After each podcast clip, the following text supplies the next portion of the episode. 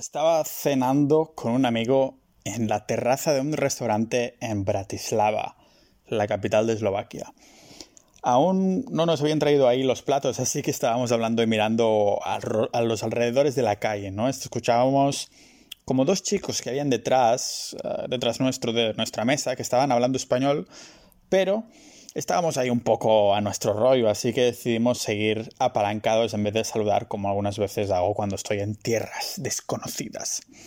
Pasaron algunos minutos y uno de los chicos se había levantado para ponerse al lado de nuestra mesa. Cuando mi mirada ahí confusa se coincidió con la suya, ah, me preguntó, ¿eres Pau? Ah, no me acuerdo si incluyó la palabra ninja después de mi nombre, porque se me ha hecho raro algunas de las pocas veces ah, que me ha pasado de más, ¿no? Y que puedo contar igualmente con una mano. Pero aún así, si era la primera vez que coincidía con alguien que seguía alguno de mis blogs o podcasts en un país extranjero. Y no solo esto, sino que además era capitán de avión comercial de una de las compañías de vuelo más importantes de Europa.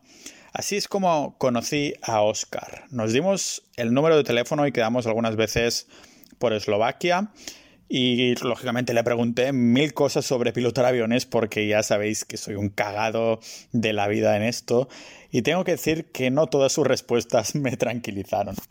A día de hoy puedo decir que Oscar es un amigo, un amigo al que no puedo, no pude evitar llamar, ¿no? Para este episodio del podcast y para que pudiera daros una pequeña dosis de cómo funciona esto de hacer volar a unos miles de pasajeros cada semana.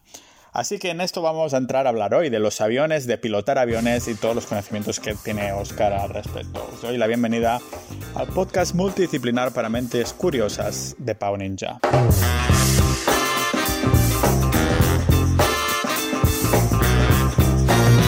Tanto decir vacuna, vacuna y al final no, no hay ningún tipo de salvación. Ya, ya, ya, ya. Pero bueno, y tema, tema trabajo, que estás ahí volando más que cuando nos conocimos. Eh, que va, tío. La cosa. Eh, la impresión que me ha dado a mí es que mm, eh, cuando nos conocimos, que fue julio, ahí estaba viendo como un repunte y parecía que la cosa iba a mejorar. Agosto es cuando yo tuve COVID y entonces apenas pude volar septiembre ha estado bastante bien, pero este mes de octubre está siendo nefasto, tío. Sí. entonces supongo que te lo tomas como una especie de vacaciones largas, ¿no? Pues sí, no nos queda otra. No nos queda otra. ¿Qué vas a hacer si no? es que... Sí, sí, sí, sí, sí. Así que, a, ver, eh, se, se, prevé un duro invierno, pero... Ya, yo pensaba que... ya, había, había repuntado la cosa, porque tengo la sensación que todo el mundo vuelve a trabajar y todo eso, pero no debe ser mi sensación solo de aquí en Estonia, que debo vivir yo en una realidad paralela, ¿sabes? Sí, bueno, eh, el problema es que aquí todo que es sector servicios, eh, bueno, todo que son eh, hoteles, turismo, transporte, ha sido un verano flojo y obviamente de invierno va a ser complicado. Sí. Entonces, bueno, veremos. Claro, además del invierno la gente va a decir, mira, en vez de irme de fiesta por Navidades con los amigos, me quedo en casa con la familia, que aquí hay menos riesgo y a saber si me van a dejar cerrado en otro país, ¿sabes? Claro, claro, claro. Sí, sí, mm. sí. Mira, justo aquí en la cafetería de, Estonia he conocido un australiano que se viene cada mañana. Yo estoy trabajando de 8 a 1, más o menos, con el portátil y tal. Y ese australiano se viene un rato, hablamos un ratito y se va, ¿no? Y me comentaba que se quedó encerrado por culpa del COVID en el Líbano. ¿Cómo es en español Líbano? Eh, Líbano, ¿no? Ah, el Líbano, vale. Sí. Es que ya hay países que ya no sé ni cómo se llaman en español. Es como que, la gente dirá, qué puta rabia este tío, ¿sabes? Que dice cosas así en inglés como para hacerse chulo y en verdad es que no lo he usado nunca en sí, español. Sí, sí, a, a mí me pasa igual, ¿eh? Sí, ¿no? pues ¿a qué, vas de listo, que yo digo, nunca lo entenderías, monolingüe. no, pero la, cuestión es eso, ¿no? Que el australiano dijo, ay, australiano, sí, de Australia me dijo que se me quedó encerrado ahí como cuatro meses y que encima la moneda del Líbano se como colapsó un 80%, bajó su valor un 80%. Y digo, coño, si podrás ahí comprar una mansión casi, ¿sabes? Con la conversión de la divisa. Increíble. Sí, sí. Ostras, madre, mía. Dios.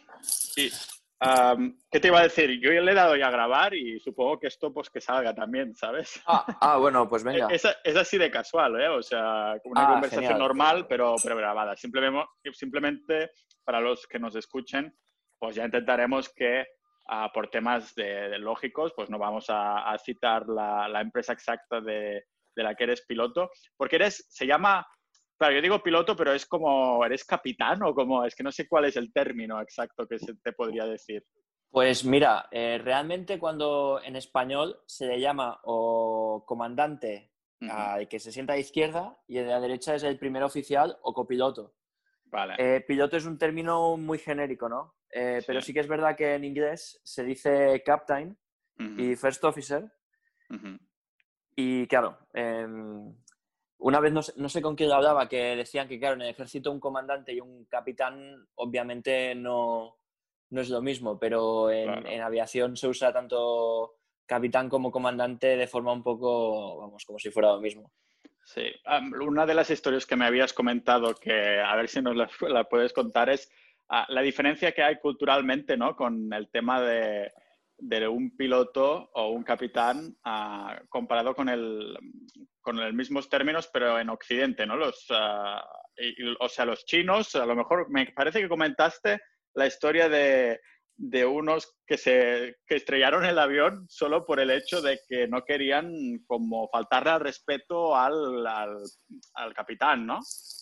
Sí, exactamente. E- Es decir, em, este concepto se llama gradiente de cabina y es que em, en el avión, digamos que el comandante es un poco el que lleva la batuta, ¿no? El que va em, lle- llevando el ritmo de- de- del vuelo, ¿no? En, en todos sentidos. Y, y el copiloto, no sé cómo decirlo, está como un poquito subordinado. Pero en, en culturas más eh, orientales, pues este gradiente entre el comandante y el copiloto es mayor y en Europa se intenta que, eh, obviamente, el comandante está un poquito por encima, pero que eh, el copiloto tenga la capacidad de hablar al comandante y que el comandante tenga también la capacidad de escuchar al copiloto, ¿no? Ujú. Entonces, eh, bueno, a eso se llama CRM, que es el Crew Resource Management, que es eh, la habilidad de comunicarse entre, entre personas que están trabajando en lo mismo. Entonces, em, lo que se busca de los copilotos es que tengan la asertividad para hablar al comandante y, como he dicho antes, pues eh, que ese comandante pueda escuchar y valorar los inputs que recibe de, de un copiloto que igual estaba pasando eh, por alto. Lo que sucede es que incluso a día de hoy, eh, en, en países esto, como especialmente China, esa asertividad por parte de los copilotos no está y los comandantes son simplemente dioses que no necesitan escuchar el input de nadie. Entonces, eh, bueno, hubo un, un caso de, me parece que era un 747 que despegaba de, de- de Londres de Stansted, que, que, bueno, al poco de despegar, eh, al comandante le fallaron los instrumentos de, vuelo y se metieron en nubes y perdió la orientación. Entonces, claro, el, el problema es que cuando estás volando en nubes, eh, tus sentidos te engañan y, y no eres capaz de saber si estás en un viraje, si estás con el morro arriba, abajo, si estás recto. Y empezó el avión a lavear hacia un lado eh, y mientras el copiloto tenía los instrumentos que funcionaban perfectamente, no fue capaz de, de levantar la voz para decirle, oye, comandante, que estamos demasiado inclinados, ¿no?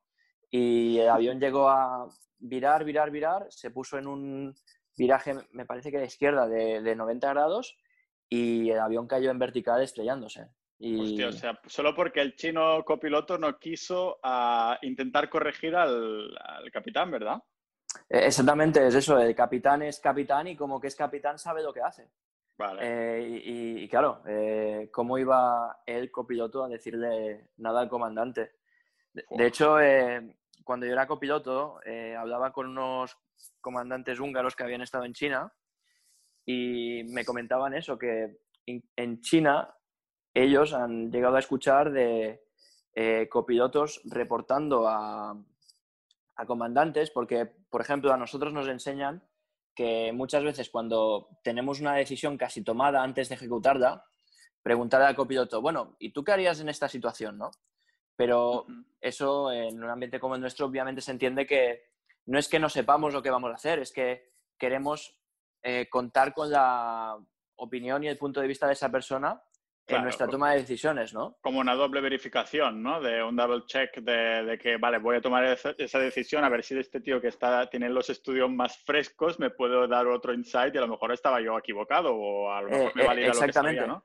Sí. Exactamente, y, ya no solo eso, también es una forma de eh, verificar que el chico de tu derecha está en el loop, que, entiende por dónde vais, qué está pasando, porque eh, necesitas que cuando estás haciendo algo la persona de tu derecha em, e, esté, digamos, en la misma página. Porque a, veces se dice en, aviación que, si el avión, diga, ¿cómo decirte todo? Es como em, que estás detrás del avión. Vale. No, sé si entiendes esa expresión. Es... Como que estás pendiente de él, ¿no? En el sentido de... No, no eh, eh, el avión, un avión nuestro vuela bastante rápido, hace unas 7 millas eh, por minuto, si no te he dicho mal. Sí, sí, 7 millas por minuto. Entonces, eh, claro, lo que pasa es que las cosas pasan muy rápidas y a veces, eh, em, a veces nos pasa que pierdes un poco la, es que no me sale en español, la situational awareness, como la conciencia situacional y te, te, puedes perder, ¿no? Es como que te quedas atrás y, y, van pasando cosas y eso puede llevar a cabo a errores. Entonces, eh, lo que queremos también es que el copiloto no se nos quede atrás y que para hacer, por ejemplo, una aproximación con mal tiempo, que ir sobrados de capacidad mental. No, sé si me estoy explicando bien. Sí, sí, sí, sí, sé lo que quieres decir, de que, que te sobra un poquito de espacio, ¿no? Para considerar factores y estas cosas. Claro, porque si por el contrario vas detrás del avión, vas como siempre con el trabajo eh, atrasado y, entonces te va viniendo carga de trabajo y no eres capaz de, ir sacando y esto al final eh, puede llevar a un error. Entonces, eh, bueno, no sé a qué venía esto.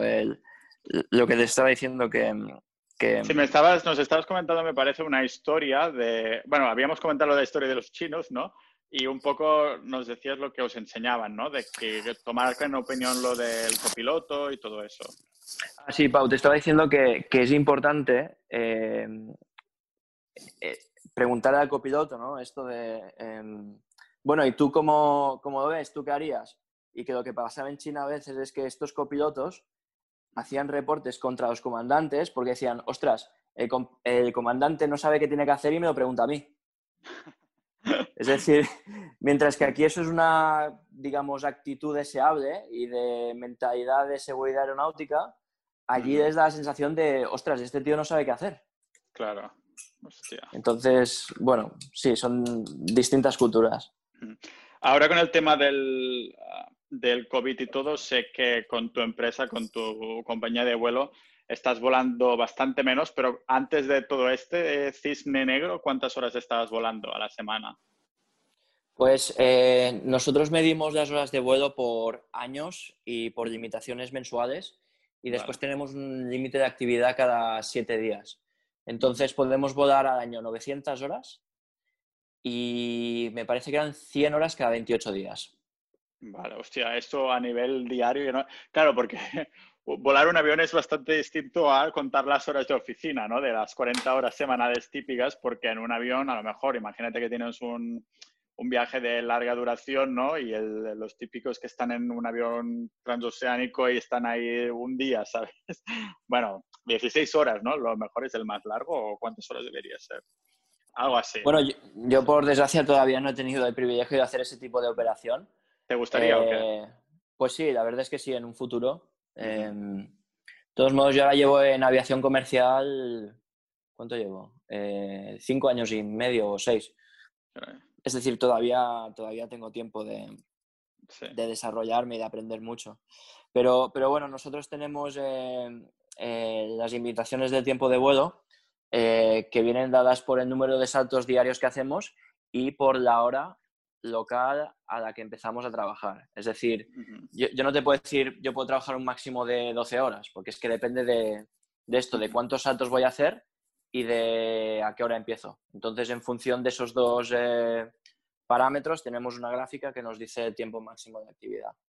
¿Y esto de que tenéis una gráfica o todo, os lo pasa la compañía de vuelo? ¿O tenéis, o sea, tenéis como una especie de, yo qué sé, un Google, Google Docs, Google Documents, un uh, compartido que sale ahí la gráfica? ¿O os informan de alguna manera en plan así, yo que sé, una plataforma o cosas así? No, realmente tenemos eso. Tenemos una aplicación eh, en los iPads eh, que a lo mejor hay, pues no sabía decirte, quizás hay 25 o 30 documentos distintos y uno de ellos es el eh, manual de operaciones. Entonces, dentro del manual de operaciones hay un capítulo, el 7, que es de limitaciones del tiempo de vuelo.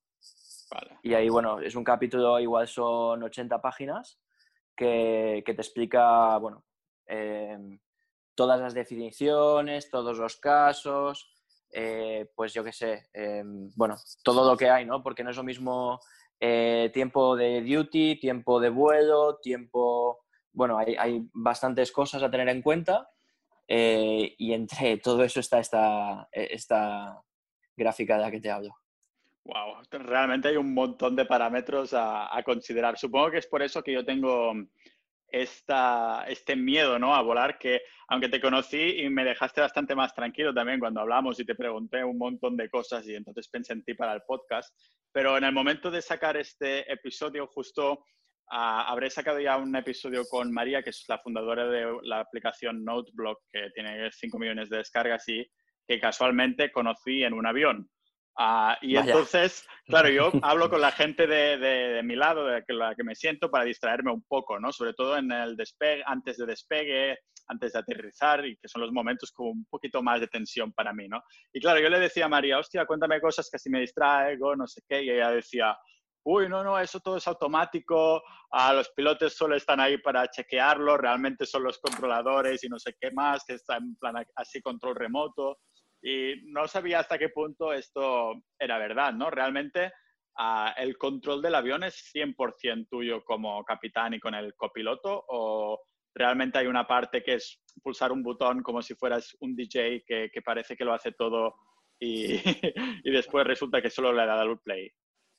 A ver, eh, de lo que has dicho, em, quería recordarte una frase que te dije cuando nos conocimos allí en Bratislava, no sé si te acuerdas, que, realmente el momento más peligroso de, del volar es el tramo que haces en coche para ir al aeropuerto. Es decir, eh, la aviación es, a día de hoy, la aviación comercial es súper segura y em, con, bueno, tenemos los flows, tenemos las checklists, tenemos dos personas en cabina, tenemos sistemas de, del avión que nos cantan si hacemos algo mal y realmente el margen de error es, es, es muy pequeño y eh, obviamente las estadísticas de accidentes son, son bajísimas, ¿no? Es decir, eh, yo, yo, recuerdo, yo venía de volar como muchísimos pilotos, yo antes de entrar en línea aérea era instructor de vuelo en avionetas y recuerdo mis primeros meses como copiloto volando el 737 que, estando en el aire pensaba, pero si es que esto es un sistema perfecto, esto no,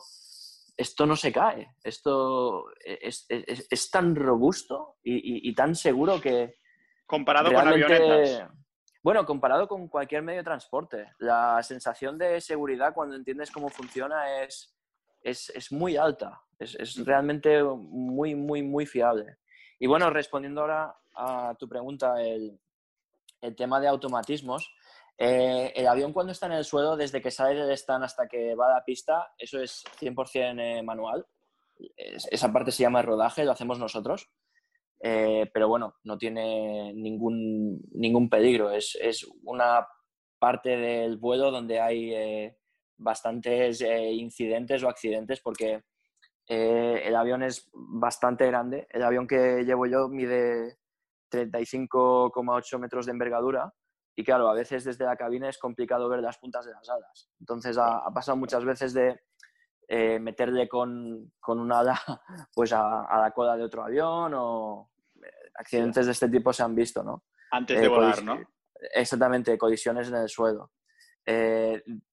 sinceramente desconozco las estadísticas, pero diría que es donde más fallos puede haber, ¿no? Claro, cuando estás, perdona, cuando estás ahí en el suelo, bueno, en el suelo, con el avión que estás ahí manipulando un poco antes de despegar y todo para ponerte en tu pista y todo eso, realmente tienes, o sea, cuando yo estoy en un coche aparcando, tengo un poquito la sensación del coche, ¿no? Como que el coche soy yo un poquito, pero como más que soy muy gordo, ¿no? Digo, vale, estoy tirando hacia la derecha para poner el canto este, ¿no? Y, pero con un avión tan, un avión que es un, trasto, ah, realmente puedes, tomas como referencia, yo qué sé, las alas de los aviones o realmente es una pantallita que ya te dice aparca un poco así o ponte asá o todo eso. No, a ver, hay, muchos movimientos que son un poquito, entre comillas, a ojo, pero eh, el aeropuerto está diseñado con, las líneas de la calle de rodaje y, todo para que si todo el mundo hace todo bien, no haya colisiones. Lo que pasa que eh, a veces ha pasado a accidentes de que un avión estaba parado a lo mejor unos metros más lejos de la línea que le tocaba y luego uno se piensa que pasa bien por detrás y no pasa. Cosas de este estilo.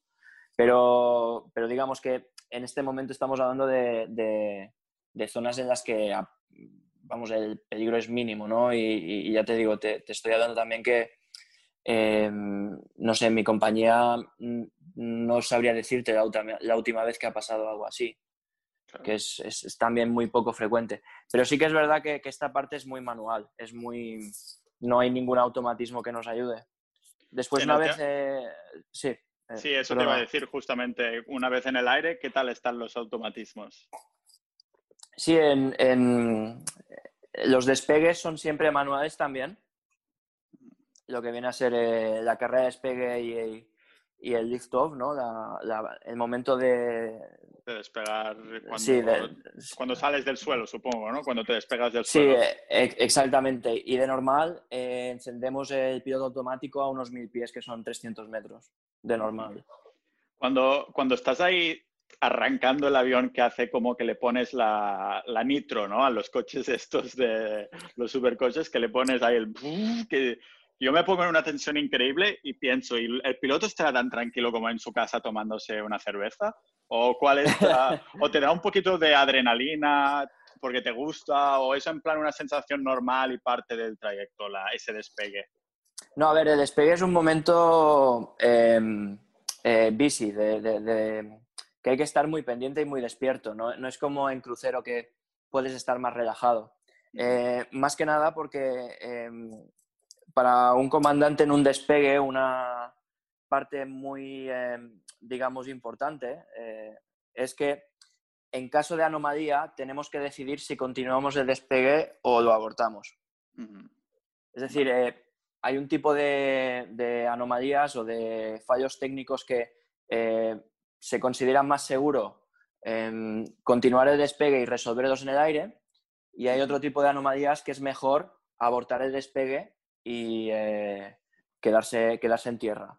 Entonces, claro, em, tenemos como unos parámetros para decidir y tenemos que tomar una decisión rápida sobre si continuamos o nos quedamos. Entonces, eh, realmente en ese momento de despegue estás muy atento a que todo salga bien. Vale, sí. Tiene. Supongo que entonces estás, aparte de estar atento a nivel de sensaciones tú como, como persona, no como piloto. Que como piloto te puedo decir, me tienes que decir, pues sí, estoy atento, estoy no sé qué, pero como persona, ¿qué, ¿tienes ese poquito de rush de adrenalina, de estar aparte de estar atento? ¿O cómo, sí, hombre, Sí, realmente es un momento de, de, una tensión, pero, pero bueno, tampoco es una adrenalina de, de, de, que de atracción, de atracción por Claro, no, no, pero es, un momento de una cierta tensión porque em, es que cuando tienes un fallo te puede venir mm, de cualquier lado. Es que te puede fallar un motor, puedes tener un fuego, se puede abrir una ventana, eh, puedes tener un fallo tonto como que te falle un, un antillero de una ventana, eh, no lo sé. Eh, puedes tener un impacto con un ave, puedes tener una ráfaga de viento, te pueden fallar las pantallas, es que puede ser cualquier cosa, ¿no? Entonces, es un momento de, de, mucha concentración. esa sería la, la palabra correcta. mucha concentración, que tienes ahí todos los sentidos puestos, pero tampoco estás ahí como que te sientes que, eh, que, en cualquier momento abres la puerta y saltas, ¿no? Que es esa, no, no, ese, estado, ese estado atento en todo momento, sí. Sí, pero es que para hacer un símil con la conducción, te diría como cuando estás entrando en una autopista y tienes un CEDA que estás ahí, pues atento la marcha, la velocidad, seguir el carril, mirar por el espejo, qué pasa este, qué pasa el otro. Mm. Esta sensación de estar como más pendiente, ¿no? De... Claro, Pero esto un poquito, bueno, un poquito eh, más complejo, diría. Y una vez ya el tema manual del despegue está todo normalizado en el aire, sí que puedes darle al, piloto automático y también hay, una, hay bastante trabajo manual ahí. Eh, bueno, damos el piloto automático, pero eh, mucha gente se piensa que el piloto automático es un botón que hace nuestro trabajo, pero eso no es así. Es decir, el piloto automático lo que hace es ayudarnos en el control manual del avión, pero tenemos que seguir dándole los inputs para que el avión haga lo que nosotros queremos que haga. Es decir, el piloto automático no es em, fly y llévame a casa. Claro. Qué cómodo, ¿no? ¿Sí, ¿no? no, no, Entonces sería un trabajo espectacular. Pero tenemos que seguir dando eh, instrucciones al avión para que de una forma indirecta siga haciendo lo que nosotros queramos. Y nunca, y nunca se os ha revolucionado el avión rollo yo robot, ¿sabes? Que dices, quiero esto, lo pones y te hace otra cosa y dices, mierda, ¿qué está pasando? Como el ataque de las máquinas, ¿sabes? no, no, por suerte eso no, eso no sucede. Ese tipo de problemas aún no se, no se han encontrado, ¿no? no, a ver, sobre todo el sistema de lo que se llama el FMC, la programación del avión, sí que es verdad que en algún momento que eh, le das a un botón y dices, ostras, ¿por qué no lo hace? ah, joder, que es que me había olvidado no sé qué. Normalmente puedes tener algún error de este tipo. Vale, pero... de toda la vida, sí. Sí, sí, sí, sí. O no sé qué decirte. Sí, sería, más, más bien eso, sí, sí. Y supongo que, claro, si en el despegue estás tan atento y es todo tan manual, ah, voy a suponer que también en el, en el aterrizaje es más de lo mismo, ¿no? Sí, es, muy similar. Eh, lo que pasa que sí que es verdad que en el aterrizaje no tienes esa sensación, em, es decir, no tienes esa responsabilidad de esa toma de decisión de volar o no volar en caso de emergencia. Claro. No sé si me explico. Sí, sí, sí, claro, porque en el, en el volar o no volar ya estás yendo a no sé cuántos kilómetros por hora antes de despegar, ¿no? Que es un, punto crucial en el que tienes que decidir si, dejas de tocar el suelo o continúas en el suelo y qué haces con esa velocidad que llevas, ¿no? Eh, exactamente, porque obviamente la pista es finita. Entonces, eh, bueno, volviendo al tema del despegue, en cada despegue tenemos que calcular una velocidad de decisión, que es la que llamamos V1, que si se llega a esa velocidad, pase lo que pase, hay que seguir, porque se calcula que no hay em, tiempo ya para frenar el avión. Claro, no hay margen de error ahí para, para frenar, que si no, la cosa sí que se pone peligrosa, ¿no? Intentar frenar con tanta Claro, claro, claro. Claro, exacto. Ahora que hablas de una pista finita y cosas así, una de las cosas que me acuerdo que hablamos es que yo que te preguntaba de pistas y de países en los que te gustaba más llegar a aterrizar o incluso despegar, ¿no? Porque hay, no, voy a decir drama, pero que hay estas cositas, ¿no? De los controladores, a lo mejor que sabes que en algún país pues te atienden de una manera por radio como más cordial, otras como más seco, en otras sabes que no te gusta ir a ese aeropuerto porque la pista es súper estrecha y hay como más variables, supongo, ¿no? Ah, entonces te quería preguntar qué, qué, países te gusta, vamos a decir, aterrizar, ah, ya sea por controladores o por pistas. Em, ¿Cuáles me gusta? A ver, em, más que por países te diría mm, sitios concretos, porque dentro del mismo país hay un poquito de todo, ¿no? Ah, supongo que en España mismo hay de todo en cada, en cada comunidad autónoma y eso. Claro, claro. Eh, pero a mí personalmente yo prefiero aterrizar en aeropuertos pequeños mm. porque obviamente hay muchísimo menos tráfico, eh, todo es más fácil y digamos que realmente tienes la sensación de que el aeropuerto entero está como entregado a ti para lo que haga falta. Entonces, claro, en este tipo de aeropuertos la operación se hace mucho más sencilla. Eh, por el contrario, cuando vas a aeropuertos más grandes como Madrid, Barcelona, pues digamos que eres uno más, ¿no? Entonces te toca esperar, te toca hacer colas y bueno, sufres los retrasos típicos y es un poco más pesado. Claro, es como estar con esa, eh, hacerte una novia que es tan guapa que sabes que muchos tíos le van detrás y que pues sacarte, sacarte, más problemas de encima. En cambio, si vas con una que a lo mejor no, tiene, no es tan atractiva, pues dices, sabes que estará más por ti y eso, ¿no? no había pensado así, pero, pero también... Eh, cuela, cuela, como, como metáfora y tal. E, sí, sí, sí. ¿Dirías que todos los aeropuertos pequeños en general o hay algunos que, no sé si me habías mencionado a lo mejor no sé si me lo invento, ¿eh? Dinamarca, ah, como alguno por ahí que son que hay aeropuertos pequeños y que los controladores bien, o, cuál, dirías que te gustan más? Pues eh, no sé si la de Dinamarca, pero eh, volábamos allí a Billund y la verdad es que es un sitio que destacaba por... Eh, em, o, te hablaba de Copenhague quizás. Puede ser Copenhague, sí. sí, bueno, Copenhague era un sitio que para ser un aeropuerto grande funciona muy bien. Eh, lo tienen todo muy bien estructurado y, realmente, bueno, el servicio es, brutal.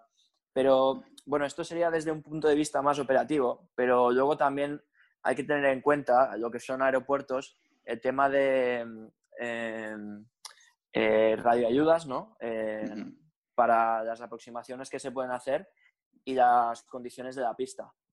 por ejemplo, como bien hablábamos, eh, Copenhague es un aeropuerto con tres pistas y a nivel de tecnología tienen todo lo que se puede tener. Entonces, eh, si además de eso eh, juntamos que mm, operativamente funcionan, vamos, al más alto nivel, pues lo hace un aeropuerto muy bueno, ¿no?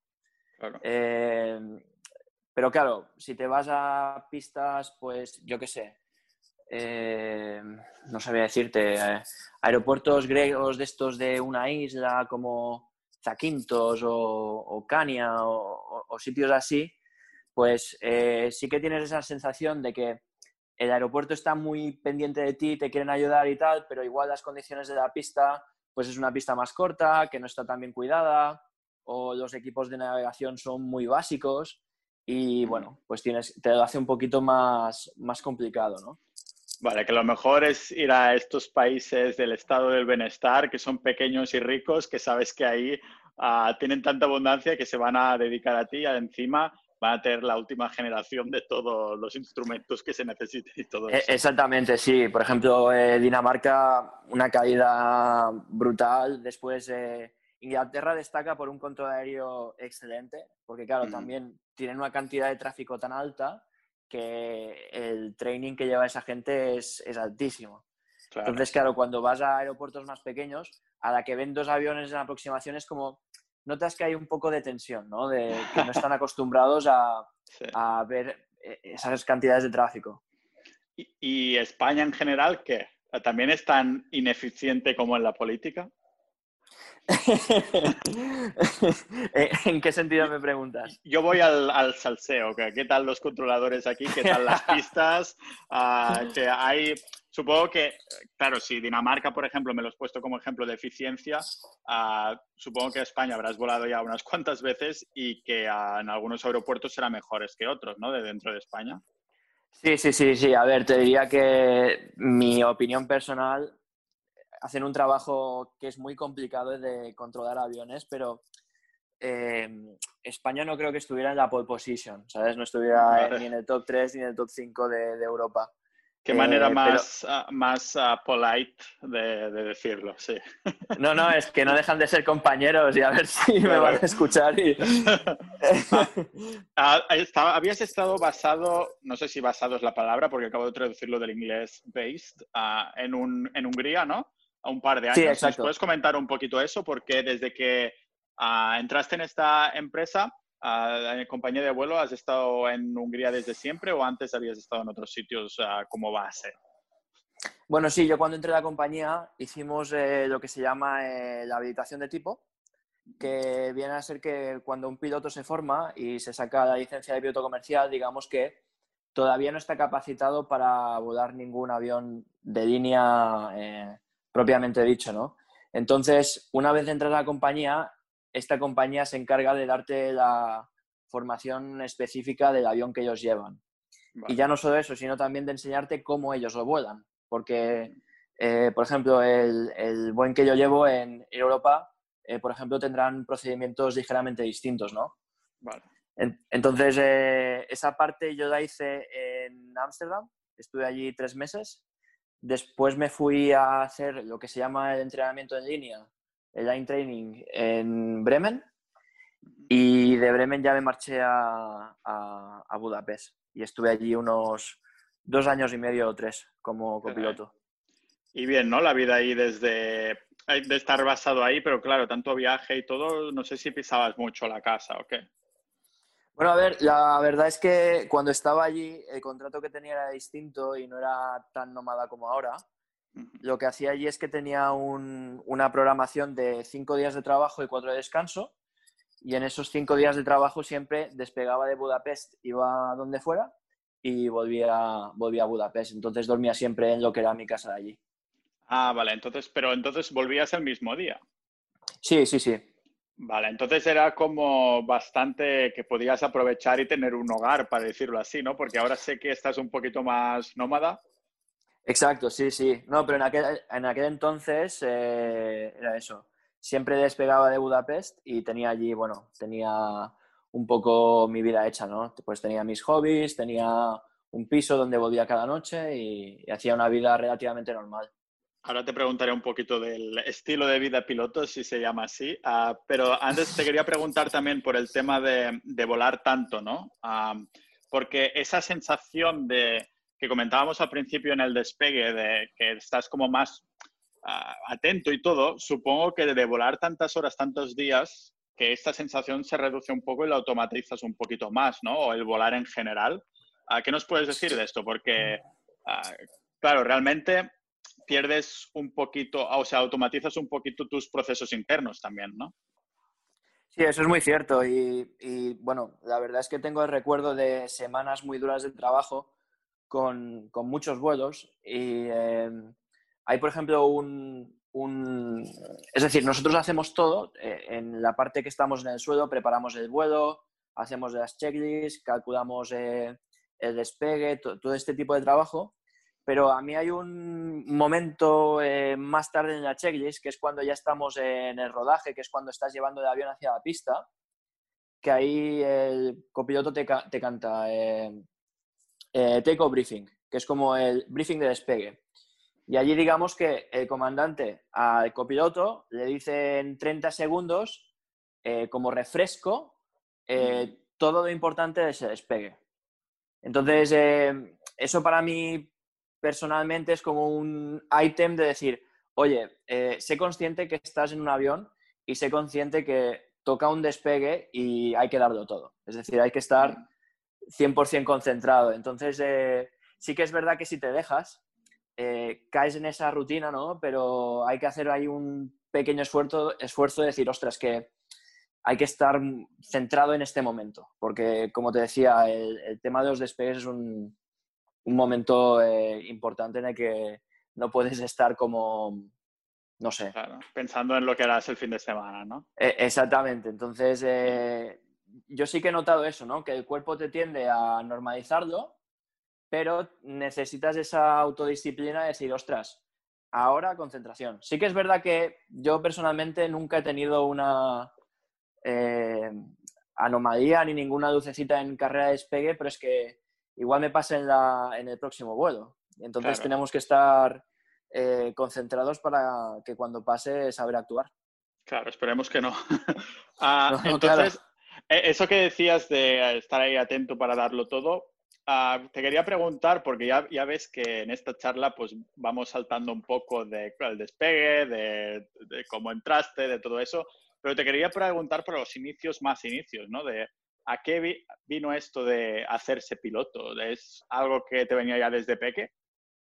Pues, eh, bueno, el primer recuerdo que tengo es de a los 10 años, que al cumplirlos, eh, me llevó mi madre al Carrefour y me preguntó ¿no? qué, quería y, lo que yo buscaba era un simulador de vuelo. Es un poco, no sé muy bien cuál fue la primera idea, pero bueno, en, mi familia no, hay aviadores. Eh, y, bueno, me salió un poquito así, ¿no? Eh, entonces, poquito a poco eh, me fui metiendo. Con 14 años conocí un piloto de avionetas y ya me fue llevando un poquito. luego con 15 años empecé a tener relación con el Aeroclub de Reus y empecé lo que sería el curso de piloto privado eso debe valer una pasta, ¿no? Porque no, no, creo que sea un hobby para todo el mundo, para todas las carteras, ¿no? Eh, bueno, según lo vicioso que seas, digamos.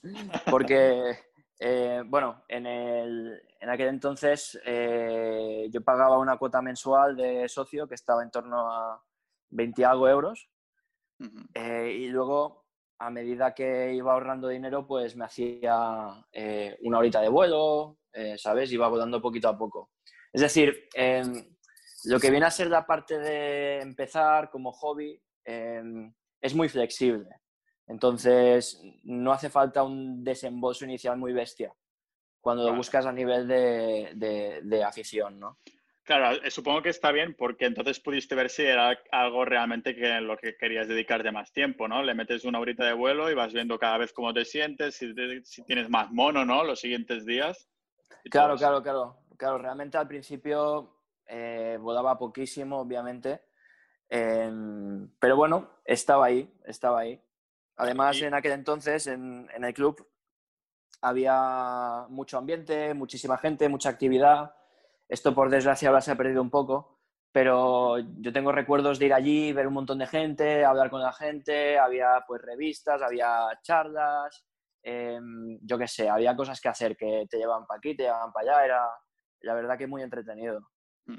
Y has mencionado antes también que antes de dar el salto a estos vuelos comerciales habías sido instructor de, avioneta. Entonces, supongo que vino de, a través de este, este club, ¿no? Que estabas ahí, dabas algunas, algunas horas de clase o cómo, cómo fue.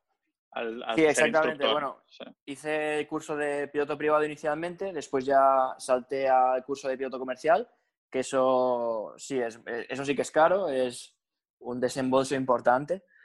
Eh, pero bueno. Eh, ¿Se puede decir precio o lo tendremos que buscar a Google? No, no. yo te diría que a día de hoy, porque esto va cambiando, está como mínimo en torno a. te diría 50 o 60 mil euros, mínimo. La formación completa. Y ya si te quieres ir a escuelas con nombre, te puedes ir hasta 150.000. Joder, algunos se compran un mini apartamento y, otros se, pillan un, curso de estos, ¿no? Sí, sí, sí, sí, sí. Pero a ver, eh, nunca es tarde para hacerlo. Es decir, eh, y, eh, si es algo que te gusta y que crees que después es tu vocación, supongo que si terminas haciendo de piloto comercial, pues ya se paga al cabo de un tiempo, ¿no? O sea que tampoco... exacto, exacto, sí.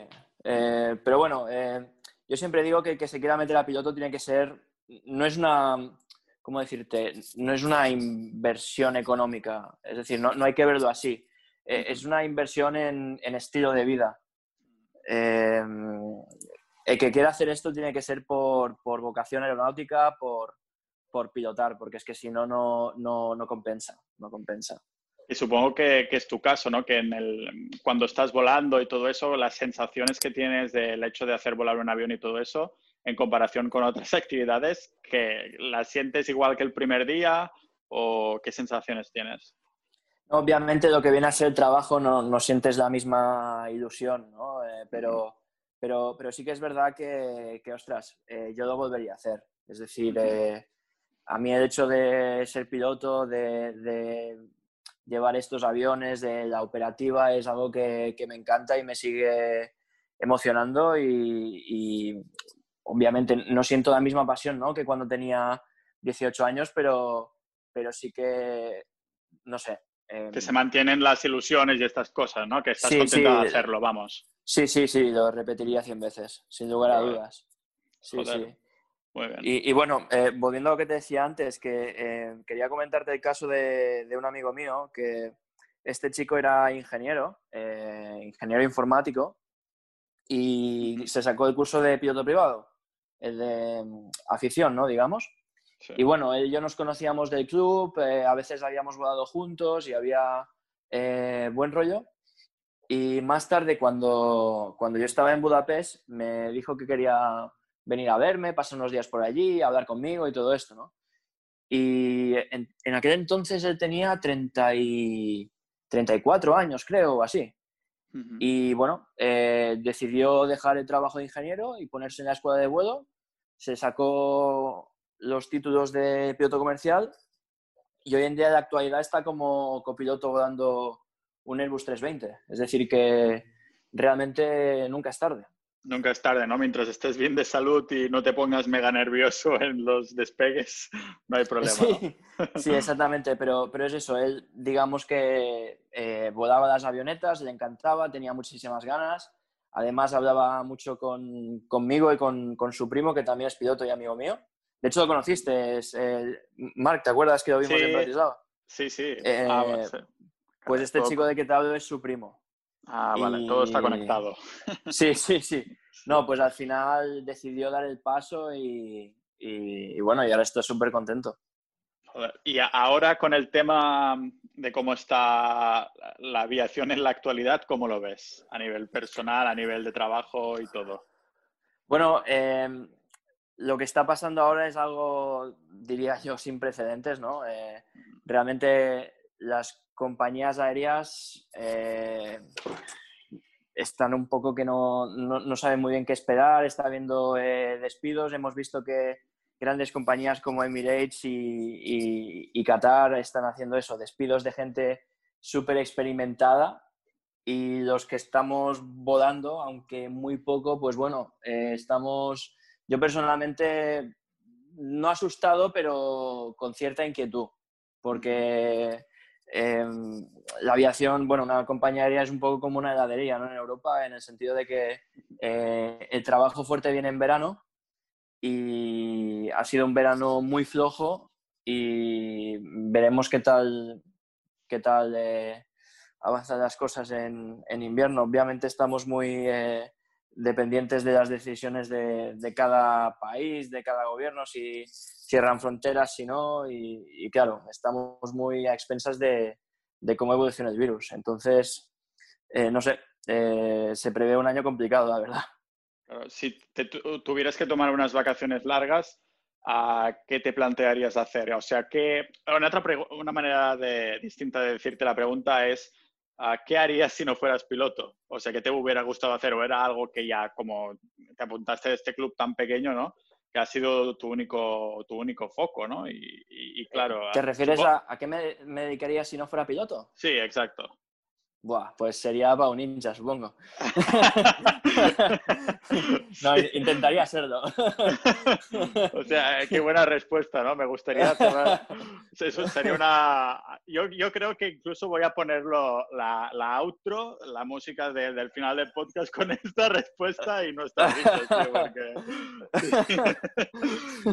qué, bueno. Ah, pues, pues eh, no lo sé, la verdad. Eh, yo aparte de aviación estudié ingeniería también, hice la carrera de electrónica. Y bueno, es un campo que me parece muy interesante, tengo muchos amigos que se dedican a eso. Y la verdad que cuando de eso iba a hablar me parece eh, muy interesante, ¿no? Eh, de todos modos, em, empecé a leer, como te comenté, hace un par de años o así, sobre el tema de, eh, bueno, sobre inversiones, economía, sobre ser emprendedor y estos, estos temas y hombre, me gustaría haberme dedicado a algún, bueno, algo de, negocios y todo esto, pero la verdad es que no sé si sería capaz. No, seguro que si eres capaz de ser piloto, yo que no, apenas soy capaz de ser un pasajero, seguro, que, seguro que serías capaz de, meterte en esto, que ya se ve que le has metido laser focus, ¿no? Como dicen en inglés, en el tema de la aviación pues seguro que si le meterías el foco en otra cosa, pues segurísimo que saldría, ¿no? Ahí estoy convencidísimo. Ah, sí, a ver, realmente la aviación ha sido como una pequeña obsesión, ¿sabes? Ha sido algo... Es decir, la mayoría de pilotos con los que hablo, mm, hay pocos que te dicen, no, es que me metí porque no sabía qué hacer y tal. La mayoría de gente son historias de, de, gente que lo ha perseguido, gente que tenía como una gran motivación, un sueño, ha habido un esfuerzo, un compromiso, una dedicación, perseverancia y, al final ha salido. Es decir, eh, no ha sido gente que ha llegado aquí de rebote. Claro, de casualidad. Supongo que todos los pilotos tienen su, no sé si te suena el concepto de Ikigai en japonés. Ostras, pues no, ahí me pues, pisas. Ah, pues, te digo lo que es, que yo creo que todos los pilotos son estos, ¿no? Y al final es lo que necesitamos, especialistas en algo que se enfoquen tanto en eso que sean los mejores, ¿no? Ah, que el Ikigai en japonés vendría a ser ah, que lo que amas, lo que eres bueno, lo que te pueden pagar y lo que el mundo necesita se junta en este Ikigai, que en vuestro caso pues sería, sería piloto, ¿no? O sea, se junta todo en eso, que hay una combinación de pasión, misión, profesión y vocación ahí puestas, ¿sabes? Exactamente. Sí, como que se va juntando todo y todos estos conceptos se centran en una sola cosa. Un poco mi, mi, marca personal es lo contrario a un Ikigai, que es básicamente personas que, joder, que nos gusta todo. Que una semana queremos ser piloto y la siguiente queremos ser inversores, ¿sabes? O sea... Ah, sí, exactamente. Ahora que lo comentas, es verdad, hablabas de esto en el último mail que enviaste. Sí, exacto. Ah, y justamente, pues, más que nada yo creo que el mundo necesita las dos cosas, ¿no? Personas que, lógicamente, yo no querría que el capitán que está conduciendo mi avión, pilotando mi avión, ah, sea un multidisciplinario. Quiero que sea una persona que tiene su Ikigai, que sea el puto experto de eso, ¿no? No quiero que, haya medio estudiado de ser piloto y... No, no, yo quiero que sea un puto experto. Ah, por eso sí, sí, sí. hay un, sitio para cada uno, ¿no? Supongo, pero supongo que los pilotos, la mayoría, tienen ese, tenéis ese Ikigai de, es, vuestro, es lo vuestro. Sí, exactamente. Además, eh, Pau, em, ya no es solo el tema de hacer la carrera, es que una vez estamos ya en vuelo, hay que mantenerse current, no, no me sale vigente, ¿no? Sí. en el sentido de que vamos cada seis meses a simuladores de vuelo, tenemos eh, chequeos eh, anuales en línea con examinadores. Em, hay ciertos exámenes que pasar, eh, tema también de condiciones médicas, psicológicas. Claro. Y, hay que mantenerse siempre al día porque los propios sistemas de avión muchas veces, muchas veces los van cambiando. Nos mandan pues eh, cursillos online de no sé qué. O, por ejemplo, ahora, esta mañana estaba asistiendo a, a una charla sobre el tema de operaciones de invierno por todo el tema de, de, eh, bueno, de nieve, de hielo, claro, pistas aterrizar en cosas ahí del, del, norte y todo eso, ¿no? Si sí, de procedimientos de antihielo, ¿no? Que claro, todo eso durante, durante el verano no lo usas, ¿no? Y cuando se acerca ya septiembre-octubre, pues hay que recordar ese tipo de operación también. Buah, eso eh, normal que, que, sea tu Ikigai, ¿no? Porque si tienes que ir ahí refrescándote constantemente, no solo sacarse el examen, como decías, o hacer las, todas las horacas que tenéis que, que hacer antes de, de, pilotar y todo. ¿Tú recuerdas, ah, te, dejaré ya ir porque creo que llevamos ya un rato del episodio de hoy, pero tú recuerdas la, primer, la primera vez que te subiste a un, a, un vuelo comercial como copiloto o como capitán ah, con pasajeros por primera vez? Bueno, sí, eh, obviamente. Eh, recuerdo mi primer vuelo en el 737. Eh, fue una sensación increíble. Es decir, yo estaba acostumbrado a que lo más grande que había llevado era una avioneta de 180 caballos, avionetas de, bueno, de, de, hélice y tal, y de repente te ponen tal monstruo. no sé, yo recuerdo entrar en cabina y sentarme y sentirme tan alto, ¿no? tan solo la altitud de, del sillón respecto al suelo, una, una, impresión. Luego también ver esa cabina tan ancha. No sé, ese día fue, fue increíble. Eh, estaba. Eh, eh, parte de la formación era. Mm, cuando ya acababas todo, volabas un día con el avión vacío con un instructor y hacías lo que se llaman tomas y despegues. Y es que despegas, das la vuelta, aterrizas y te vuelves a, vuelves a alzar el vuelo, ¿no? Y hacíamos esto. Y no sé, ese día, notas lo que decía antes, que el avión va súper rápido, que es súper potente y que tienes que estar como corriendo para no quedarte atrás. Eh, claro. Eh, ¿Sabes? Entonces ese día lo recuerdo, pero perfectamente, no sé, es que tengo las, las imágenes en la cabeza. Claro, normal. Te debió marcar segurísimo. yo también me recuerdo el primer día que me monté un avión como pasajero. Joder, qué miedo. Y luego recuerdo también el primer día que hice como comandante, ya suelto, eh, que volaba de, Alicante a Eindhoven. Eh, salíamos bien pronto a las seis y pico de la mañana. Y, entonces imagínate, la noche antes eh, estaba tan nervioso que apenas podía dormir. Claro. Y, y ya para colmo me pusieron una copiloto que era una chica preciosa. y, claro, ya tenía yo bastante presión con el tema del vuelo, que encima, pues la chica esa tan guapa, pues joder, me puse... Claro, doble presión, ¿no? tengo, que parecer, tengo que parecer lo macho suficiente, ¿no? Parecer que no tengo nervios y que soy totalmente confiado con eso. no, pero bueno, volviendo al tema del CRM y de la seguridad aérea que hablábamos al principio, eh, mientras que un chino, bueno, no quiero generalizar, pero que... la cultura, eh, sí. Sí, una cultura así un poco más prepotente, hubiera intentado ir de super macho ahí. Yo lo que le dije a la chiquita, le dije, mira, ven para acá, es mi primer día, ¿vale? Así que vigílame tú a mí porque igual te la digo. Pero bueno, ya, nunca he era una forma de, era una forma de, de decir, oye, por favor, estate muy pendiente de la operación porque realmente somos dos tenemos que trabajar en equipo y tus inputs son muy importantes para mí. especialmente la forma De, Exactamente, la forma de invitarle a hablar y que no se calle ningún fallo de los muchos que seguro que hice. Vale, o sea que fue bien. Bueno, si estás aquí hablando con nosotros es que el vuelo fue bien y no se cagó mucho la cosa. No, no, ese día fue, fue muy bien. La verdad que la chica me ayudó mucho. Yo hice las cosas lo mejor que pude, pero realmente el primer día suelto como comandante es, es, es, un día muy especial. Sí. Ahora, ahora, que lo comentabas, es verdad que yo no, nunca he tenido la... Mm, como ninguna chica que fuera ah, piloto, o sea, que a lo mejor, claro, con piloto seguramente sí, porque no la ves, no, no la escuchas hablar, ¿no?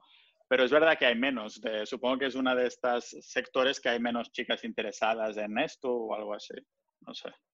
Sí, realmente, realmente sí. Eh, yo cuando fui copiloto nunca volé con ninguna comandante.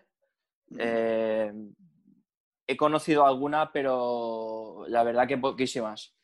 Y, te diría que he volado el 95% de las veces con chicos. Pero bueno, aún así eh, hay muchas chicas que también lo hacen. Claro, sí. No sé por qué debe ser uno de estos sectores que simplemente, igual que enfermería, hay como el 95% serán chicas, ¿no? Ah, pues por el interés, pues no sé, se va a este sí, imagino que es un tema de interés al final. Sí. Señor Oscar, que muchísimas gracias. Te he entretenido más de lo que pensaba que te entreteniría, pero porque lo que dices es muy interesante y seguro que podríamos estar aquí horas hablando igualmente. A ver si, hablando de vuelos, a ver si vuelo yo a España dentro de poco y podemos quedar, que ahora estabas en área de Tarragona, ¿verdad? Exactamente, sí, en Tarragona. Y si no, seguro que aparte de esto, seguro que algún día que pille algún vuelo, estaría chulo que estuvieras tú ahí como casualidad de, de, capitán y te, viera ahí en tu, en tu Wikigai, en tus manos a la obra. Así que nada, que, muchísimas gracias eh, por venir. Nada, muchísimas gracias, Pau.